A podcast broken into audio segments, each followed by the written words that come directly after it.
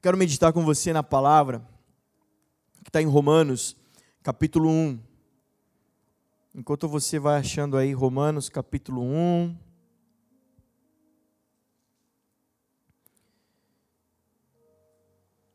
Preparando o teu coração, o teu espírito para receber da palavra. Deixa eu falar da importância, só te lembrar da importância de nós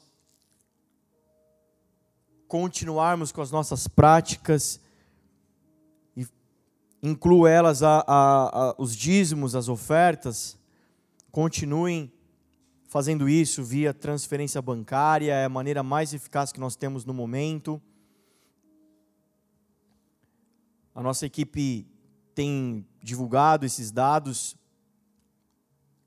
Caso você tenha dúvidas, caso você precise você pode nos procurar pelas redes ou por WhatsApp, enfim.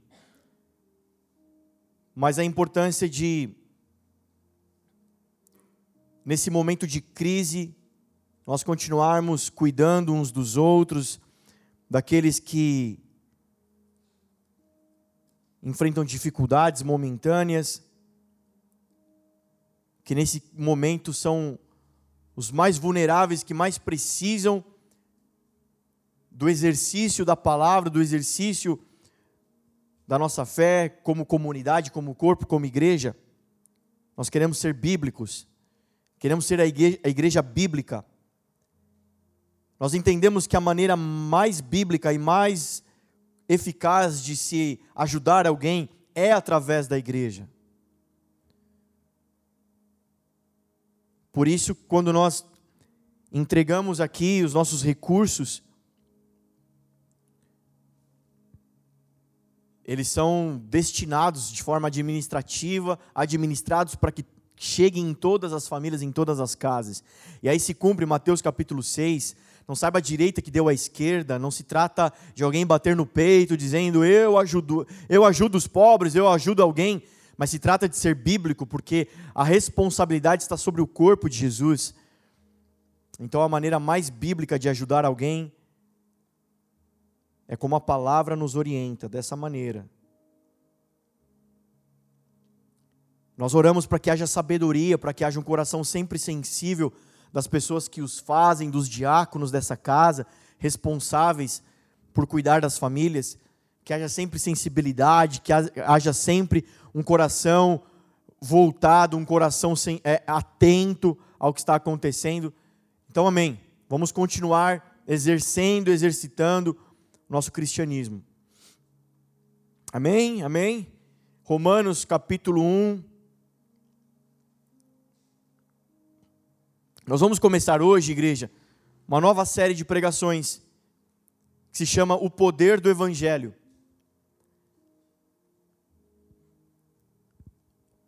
Talvez nos próximos domingos nós vamos desenvolvendo essa temática acrescentando, alinhando o nosso espírito, o nosso coração, fundamentando a nossa fé, a nossa, a nossa a palavra de Deus dentro dos nossos corações, da nossa vida, para que se forme um caminho, para que se torne uma estrada por onde nós podemos andar.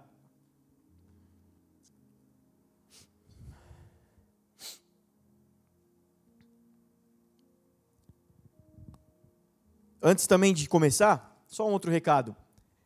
Os PGs nós estamos desenvolvendo também de forma online. É, as monitorias, muito importante as monitorias, os grupos que têm se formado. Se você ainda não participa, não está sendo acompanhado, nos procure, se manifeste, coloque aí um recado, ou no Facebook, Instagram, WhatsApp, é, para que você seja encaminhado para um desses grupos de monitoria que nós criamos. É, são pequenos grupos, de forma online também, durante esse período de isolamento. De forma online também, cuidando uns dos outros, se reunindo em reuniões, pequenas reuniões online, se reunindo, cuidando uns dos outros, pastoreando. Ali tem sido, nós temos ouvido algumas experiências muito, muito importantes, tem edificado os nossos corações.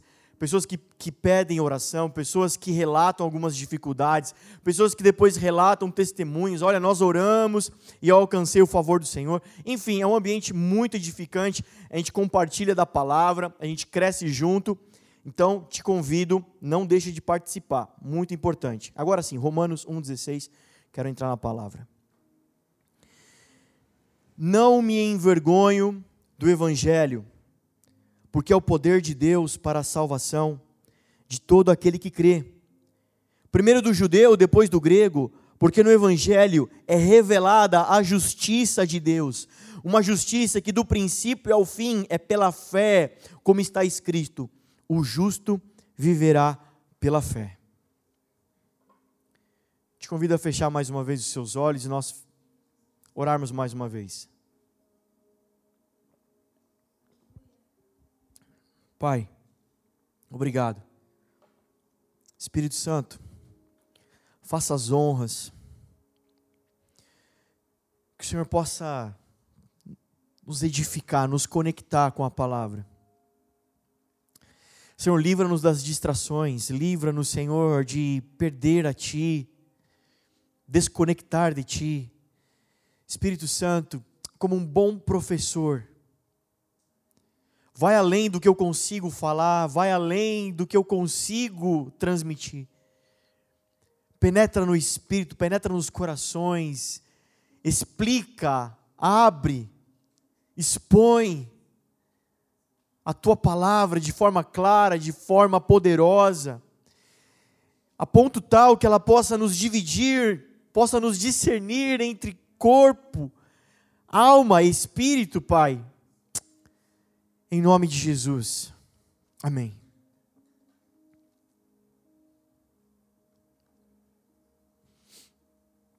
Nós estamos hoje comemorando a Páscoa, domingo de Páscoa. E nós lemos aqui o, o Êxodo 12, capítulo 12, explicando da, a origem da Páscoa.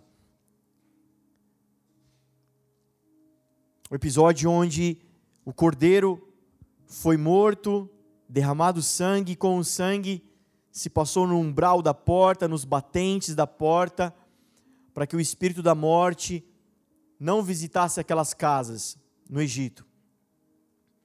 E assim os judeus passaram a comemorar a Páscoa de forma em tradição, de geração para geração, sempre comemorando e sempre lembrando, fazendo referência. E hoje, para nós os cristãos, não somos judeus, mas para nós cristãos, continuamos comemorando a Páscoa. E por que comemoramos a Páscoa? Porque Cristo, o, o, o Jesus, o Messias, ele é crucificado numa sexta-feira de Páscoa, torturado, morto, esmagado,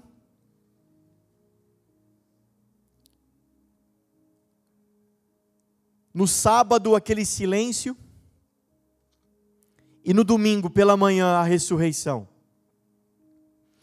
Então comemoramos, lembramos da Páscoa nós os cristãos como o dia que o Senhor tragou, venceu, aniquilou a morte e o pecado. Alguém perguntou como é que se diz, é feliz Páscoa para as pessoas? Eu digo, não sei. Eu não sei como é que se diz para as pessoas. E como cristão, me perdoa o exagero, talvez. Eu nem sei se é que se tem que dizer alguma coisa para alguém. Mas principalmente na sexta-feira, eu não digo. Porque talvez ao, ao, ao longo aí da humanidade, séculos se passando, após a crucificação e a ressurreição de Jesus, séculos e séculos a humanidade foi arquitetando estruturando e engenheirando uma outra Páscoa, a do coelhinho e a do chocolate. Eu ouvi, não sei se é vero, se é verdade, mas alguém me disse. Vim em algum lugar, não me lembro onde, E que o símbolo do ovo de Páscoa é o símbolo do túmulo vazio, porque você abre e não tem nada dentro. Mas até isso, então, estragaram também, porque agora os ovos, os ovos têm um bonequinho, tem alguma coisa para ter um bombom lá dentro, né? Antes estragou, até esse significado estragou então, porque o, o, o, ovo de Páscoa não é mais vazio, né? Dizendo que o túmulo está vazio, mas eu, eu não gostei muito dessa versão, achei que é me forçada. Mas enfim, a humanidade foi foi, foi mudando o sentido e alguém diz: Feliz Páscoa, toma um ovo, um ovo de chocolate o ovo da Páscoa, alguém foi mudando, sabe, mas isso não tem nada a ver com a gente.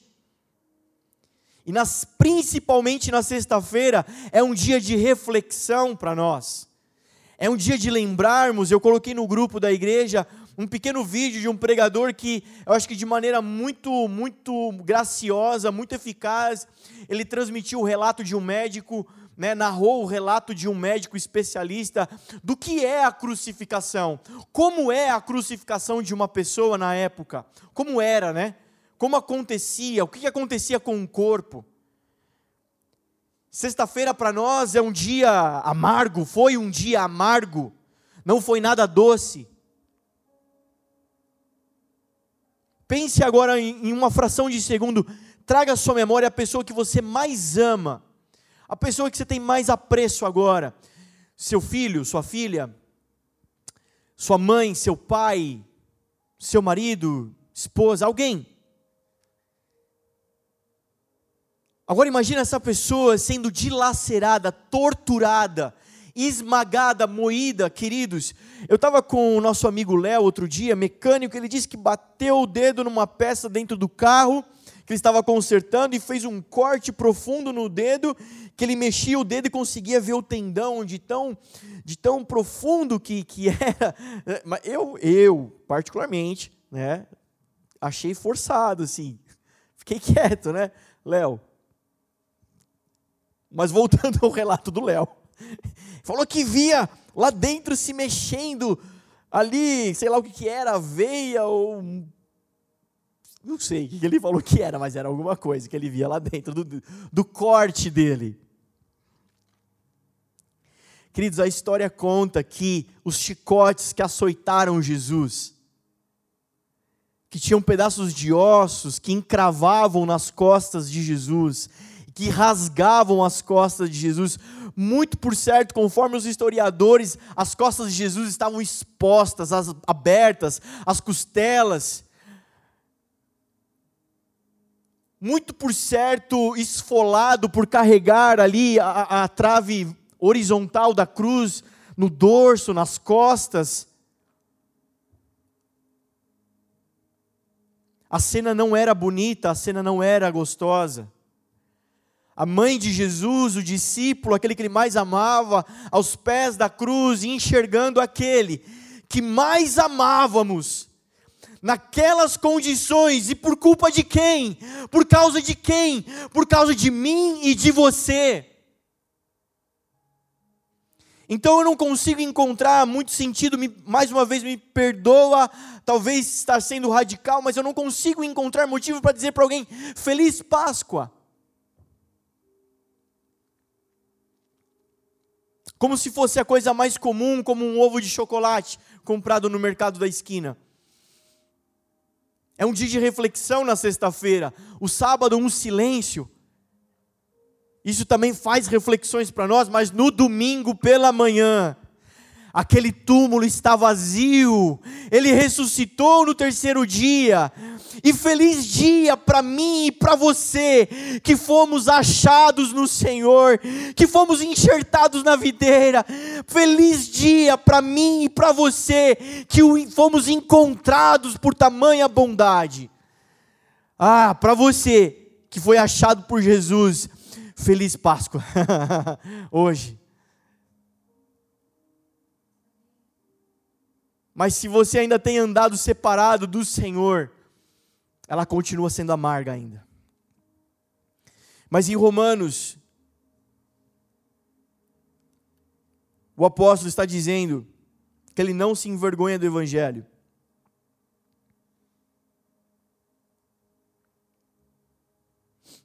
Comemoramos a Páscoa por causa da ressurreição de Jesus, nós os cristãos. E por quê? ele ressuscitou?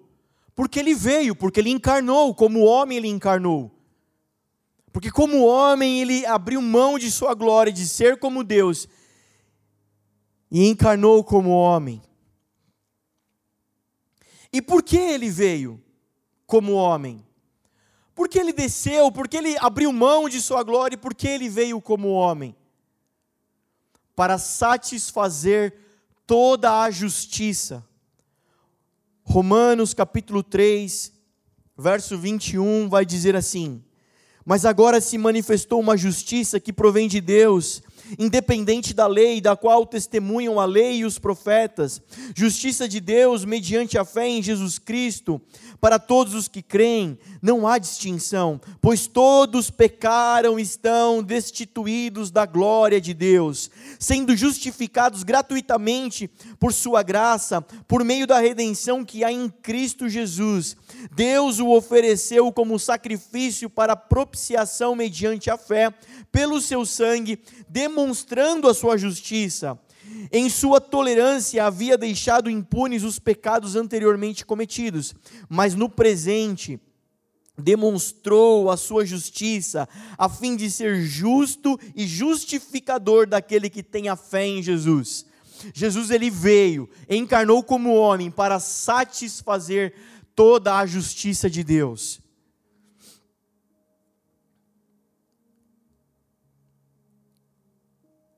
Mais uma vez o apóstolo vai dizer: Eu não me envergonho do Evangelho, porque é o poder de Deus para a salvação daquele, todo aquele que crê.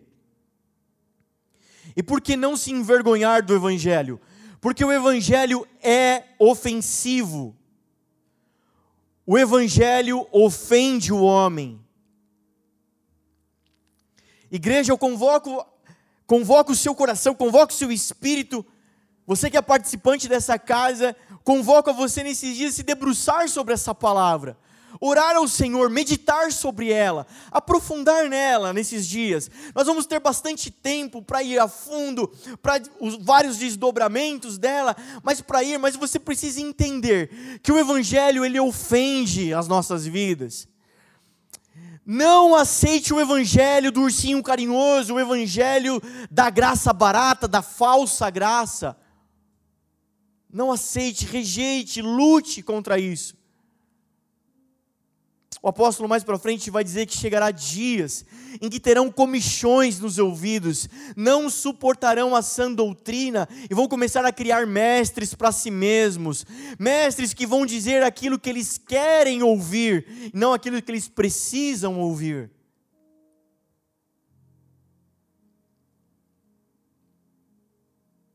O Evangelho por si só é poderoso, eficaz. Nós não precisamos enfraquecê-lo para se tornar aceitável. As pessoas não precisam aceitar o Evangelho. Nós é que precisamos ser aceitos por Ele. Então não caia na tentação de fazer desse sangue carmesim um suco diluído, um quitangue, um tangue, eu ia falar que suco, um tangue ralo, aguado.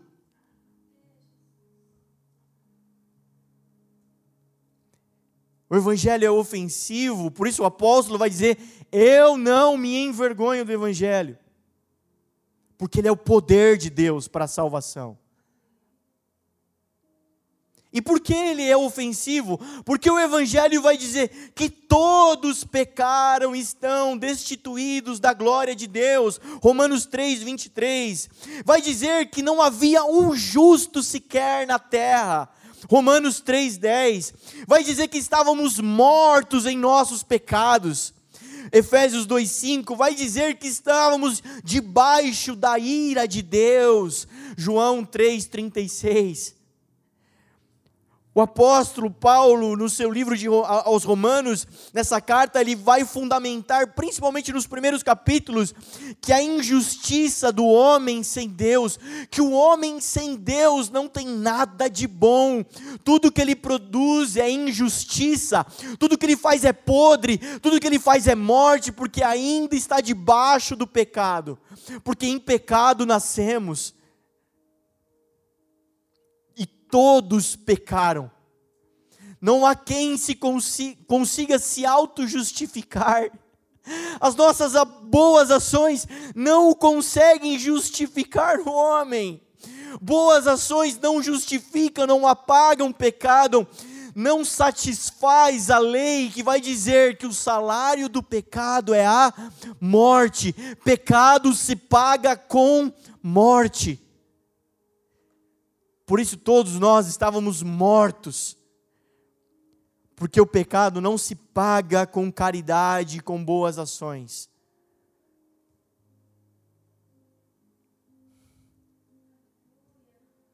O Evangelho é ofensivo, porque revela quem somos. O Evangelho é graça, é salvação, é, mas primeiro ele vai ofender você porque sem arrependimento não há.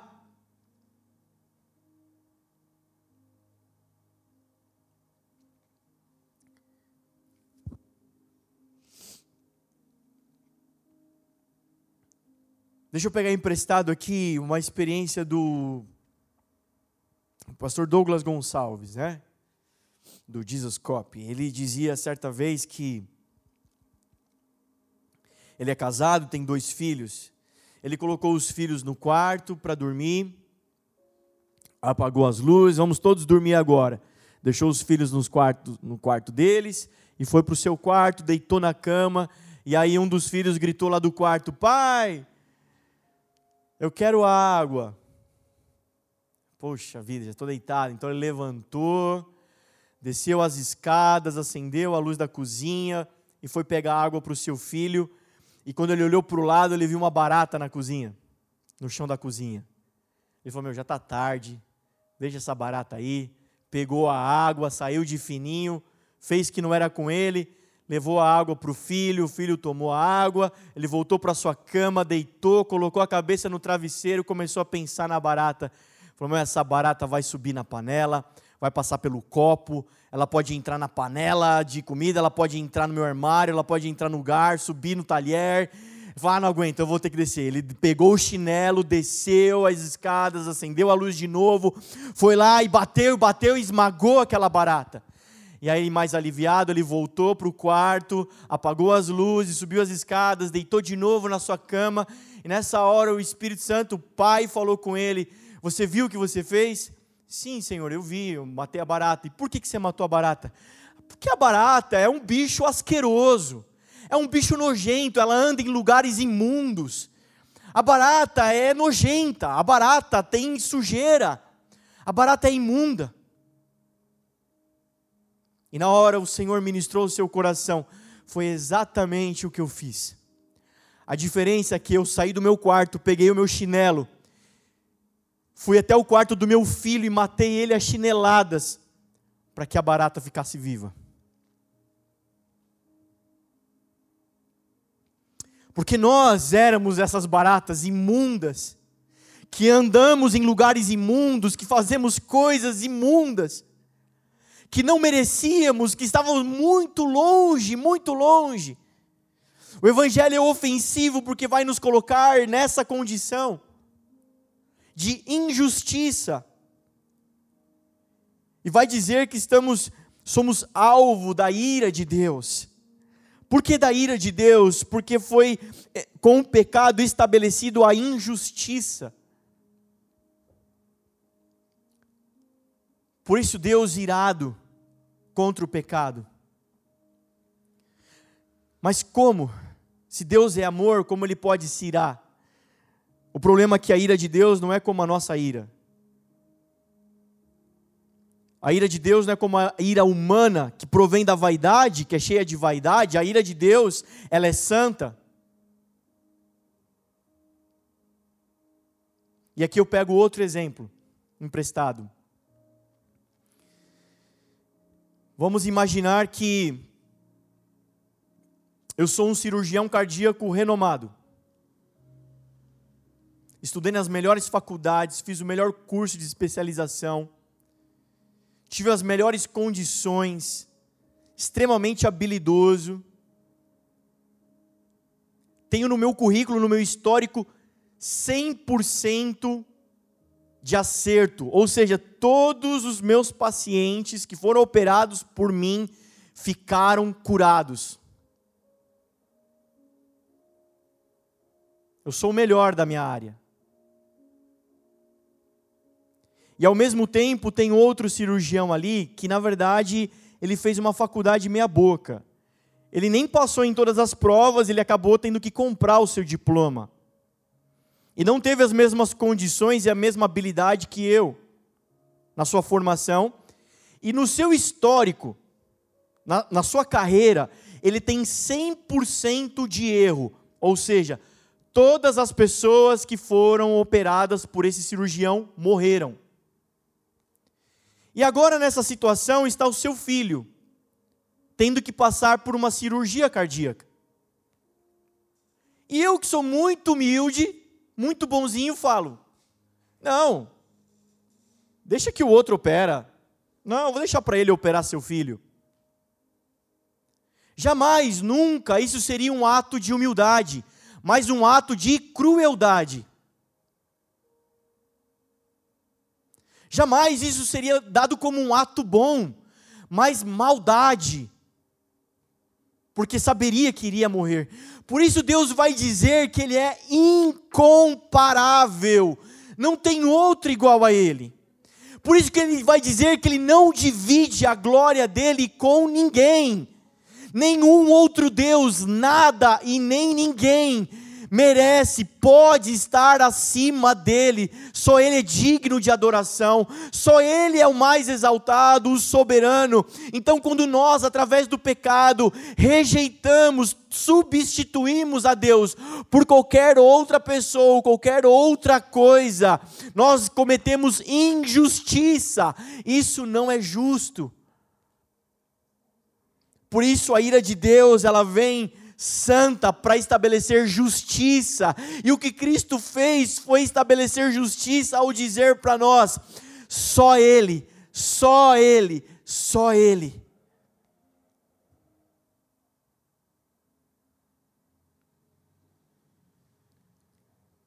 Deixa eu fundamentar com você um pouquinho mais. Jesus ele começa a anunciar, a pregar o reino e a fazer muitos milagres. Mateus capítulo 4 vai relatar isso para a gente.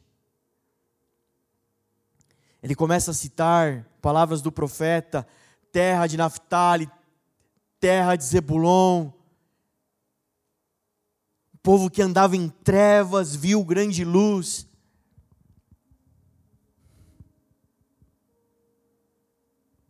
Ele começa a anunciar o reino, ele começa a curar as pessoas.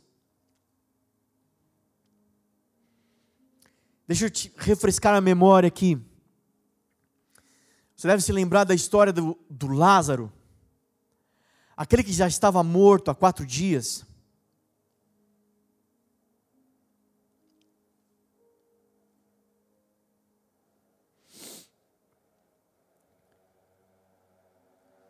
Se você voltar nas sua, as páginas da sua Bíblia e encontrar essa, esse relato, você vai se lembrar que Jesus ele chega à cena, ao sepulcro onde foi enterrado Lázaro, ele diz: tirem a pedra. E Jesus vai, vai fazer uma oração dizendo: Pai, te dou graça porque sempre me ouve. E eu faço isso para que creiam. E ele diz: Lázaro, sai para fora, e Lázaro ressuscita. Quantas pregações você já ouviu sobre a passagem do Lázaro que estava morto? E quantas vezes você se colocou no lugar do Lázaro morto e que Jesus fez uma grande obra na sua vida, te trazendo da morte para a vida agora? Deixa eu te lembrar outra passagem, uma passagem do, do ceguinho de nascença. Mestre, quem pecou para que nascesse cego, o pai, a mãe, quem foi que, quem que errou? Ele pecou. Ninguém pecou. Mas para que se manifeste a glória de Deus. Ele cura o cego. A mulher do fluxo de sangue, que padecia anos, e que se arrasta, que consegue tocar em Jesus, na veste de Jesus. De Jesus sai virtude. Quantas vezes pregações e mensagens como essa falaram o seu espírito, tocaram, te encorajaram, te exortaram no sentido de edificar a sua fé, a permanecer, a continuar aí mais adiante. Quantas vezes mensagens e relatos históricos da passagem da Bíblia sobre milagres que Jesus operou enquanto esteve aqui, edificaram você, curaram você, tocaram você. Sabe quantas vezes você se colocou no lugar dessa mulher do fluxo de sangue, dizendo, cara, um dia eu consegui tocar em Jesus.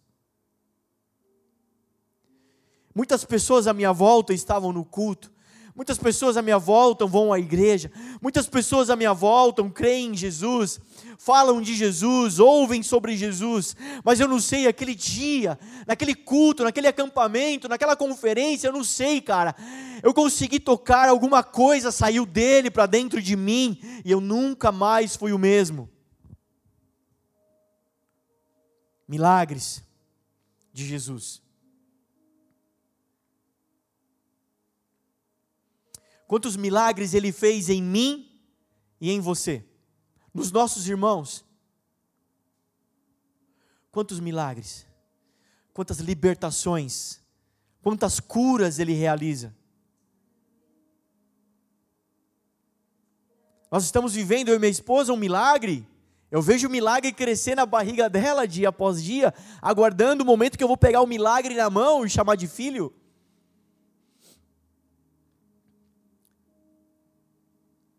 Essa tarde eu estava lembrando de uma experiência dela.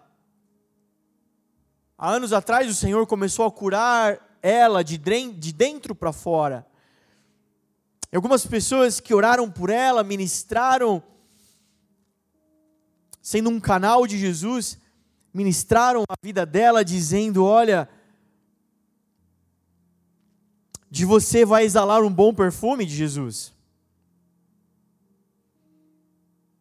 Para qualquer outra pessoa, talvez isso possa soar normal, natural, mas para ela era uma cura. E ela começou a experimentar isso. Passou-se os tempos, os dias, ela começou a experimentar isso. Até que um dia ela foi, por exemplo, lembro que ela foi na farmácia sozinha, fiquei no carro, ela foi na farmácia, comprou, ela voltou dizendo: ah, aconteceu uma coisa estranha. O rapaz no caixa perguntou: moça, posso te perguntar? Desculpa, ah, fala, o que você quer falar? A senhora tomou banho agora há pouco? Não, já faz uns, uns, umas boas horas que eu tomei banho. Não, porque tem um perfume com, a, com você diferente. Perfume? É, um perfume de paz. E ela voltou, como assim perfume de paz? Não existe isso. Como perfume? Um perfume que transmite paz. Só Jesus que faz isso. E ela teve essa experiência mais outras vezes, em outras ocasiões. Testificando, mostrando para ela que o que estava acontecendo dentro dela era real, era poderoso, era de Jesus. Era o próprio Jesus. Quantos milagres você, você carrega? Quantos milagres eu carrego? Eu, eu tenho comigo? Quantos testemunhos você tem? E por que Jesus fazia isso? Porque Jesus andava de cidade em cidade, como Mateus capítulo 4 vai dizer, anunciando e curando doentes. O que, que ele estava querendo dizer com isso? Ele estava querendo dizer que onde Jesus está, o poder do Evangelho se manifesta. Ele vai dizer que isso é restabelecer justiça.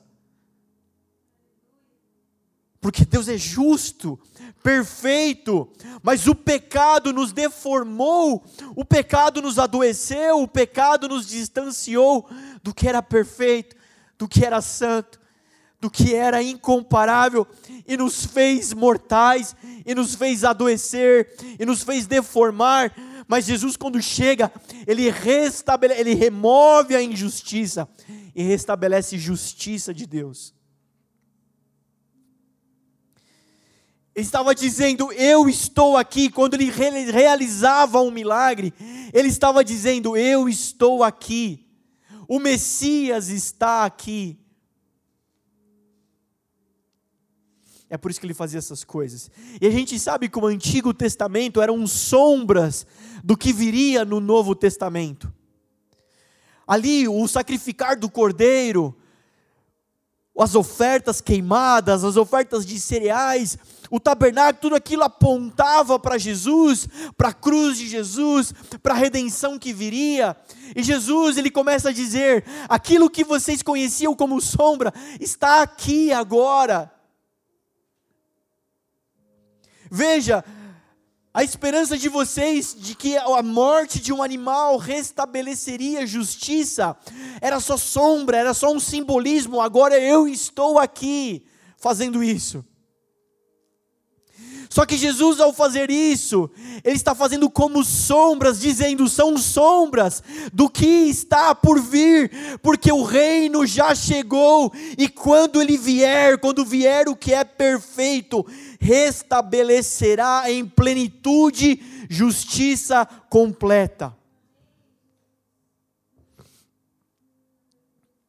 Então, quando Jesus toca você, quando Jesus cura você, quando Ele faz milagres em você, Ele está te dizendo: Eu estou aqui. Quando o Senhor nos visita em casa, visita no culto, quando o Senhor toca o perdido, o doente, o leproso, aquele que não era, o Senhor está dizendo: Eu estou aqui. E onde Jesus está se manifesta o poder do Evangelho.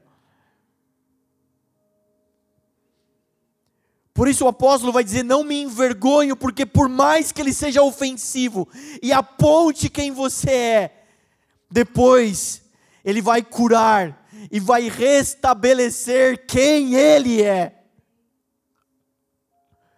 Não me envergonho, porque por mais amargo que ele comece sendo, a palavra vai dizer que não há mel mais doce do que ele.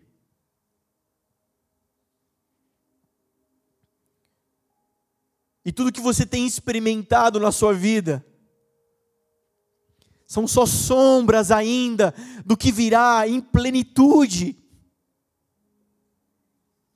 Por isso o poder do Evangelho é tão grande, é tão grande, que nos faz sair da condição da morte, nos faz experimentar a vida, e não só vida para essa vida passageira, mas uma vida que aponta para o reino de Deus, uma vida que nos faz crer naquele grande e glorioso dia que virá e vai esmagar o que ainda é sombra e estabelecer o que é pleno.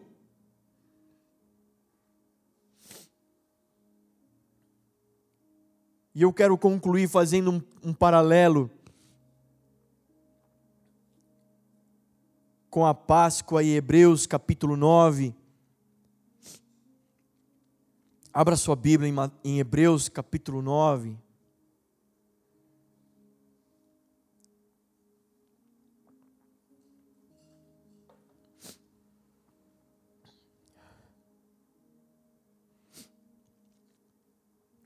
No verso 1 até o verso 10, ele está dizendo como que era a adoração no tabernáculo terreno. Eu recomendo que você faça essa leitura posterior em outro momento, mas eu resumo para você. Ele está, ele está aqui descrevendo o autor de Hebreus como que era feito a adoração. O sacerdote ele entrava no tabernáculo, ia até o santo lugar, onde se tinha a menorá, a luz, se tinha ali né, o candelabro, né, se tinha os pães da presença de Deus, sabe, o incenso, mas só o sumo sacerdote, uma vez por ano, entrava no Santo dos Santos, ia lá oferecer sacrifício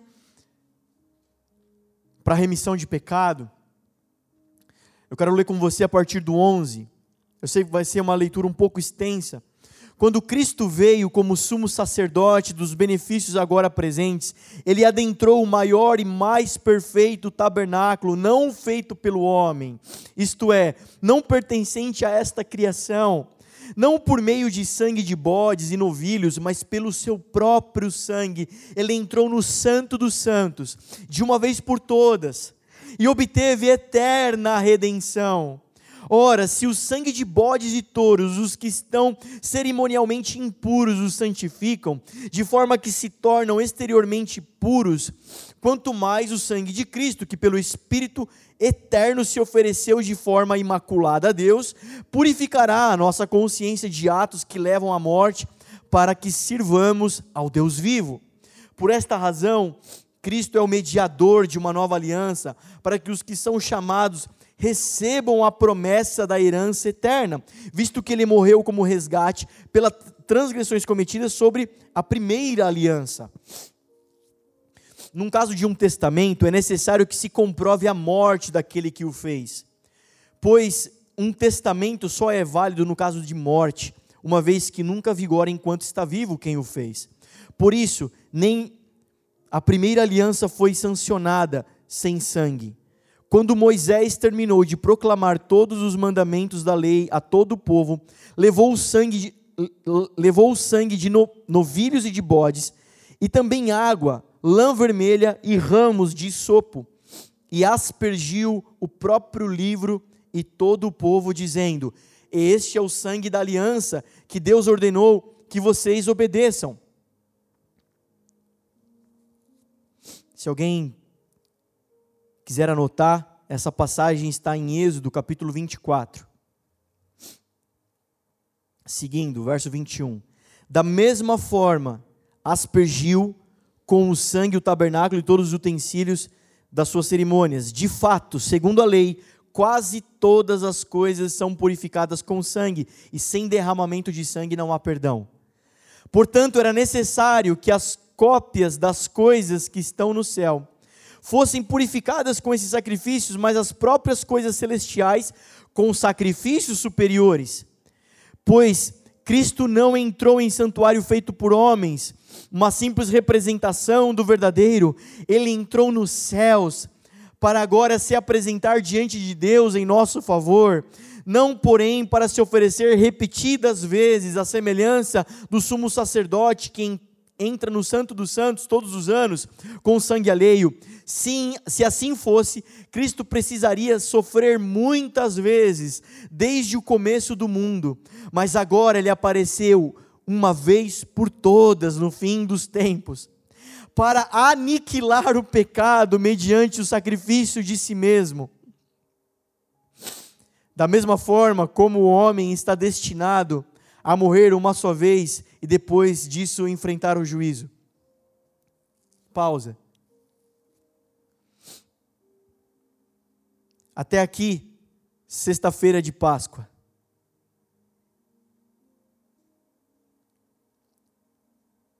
O Senhor entrando, por Sua morte, por seu sangue, entrando à presença de Deus e se apresentando diante dEle para aniquilar o pecado mediante o sacrifício de si mesmo. Mas agora, o domingo. Assim Cristo foi oferecido em sacrifício uma única vez para tirar os pecados de muitos. Sexta-feira.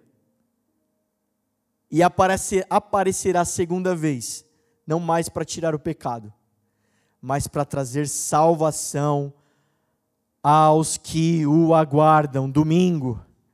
Por isso ele não só morre, ele ressuscita. Porque esse mesmo Cristo que nós vimos indo, voltará, não mais para aniquilar o pecado, mas agora para trazer salvação, para nos unir completamente com o Senhor.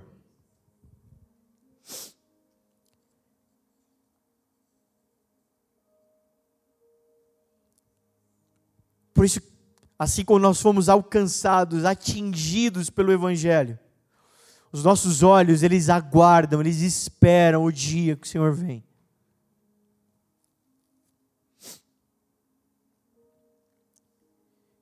Por isso o Senhor aparece dizendo: arrependam-se.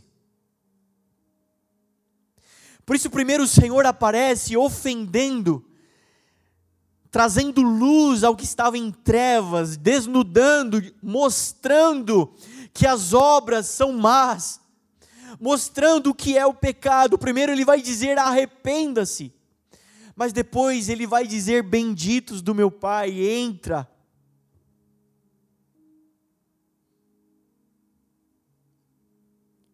Alguém vai dizer: esse Deus é muito duro. Eu quero o evangelho do amor. Me dá o evangelho do amor, me dá o evangelho da graça.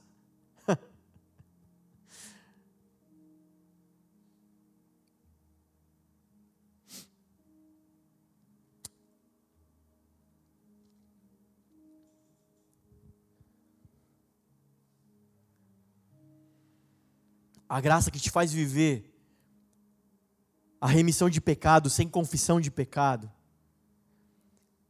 a graça que te leva a viver uma santa ceia sem arrependimento,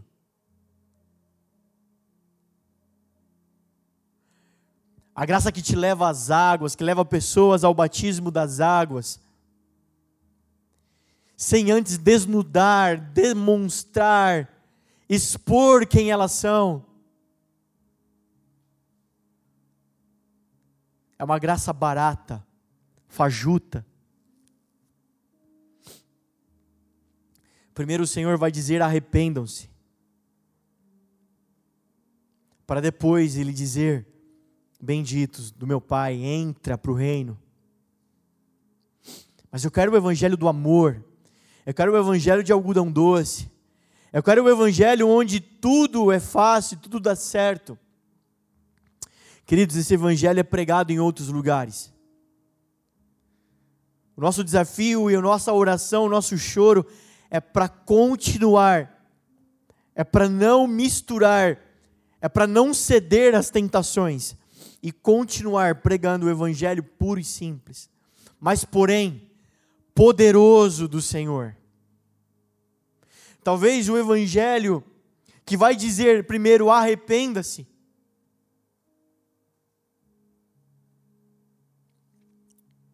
Ele não seja o evangelho mais bem aceito.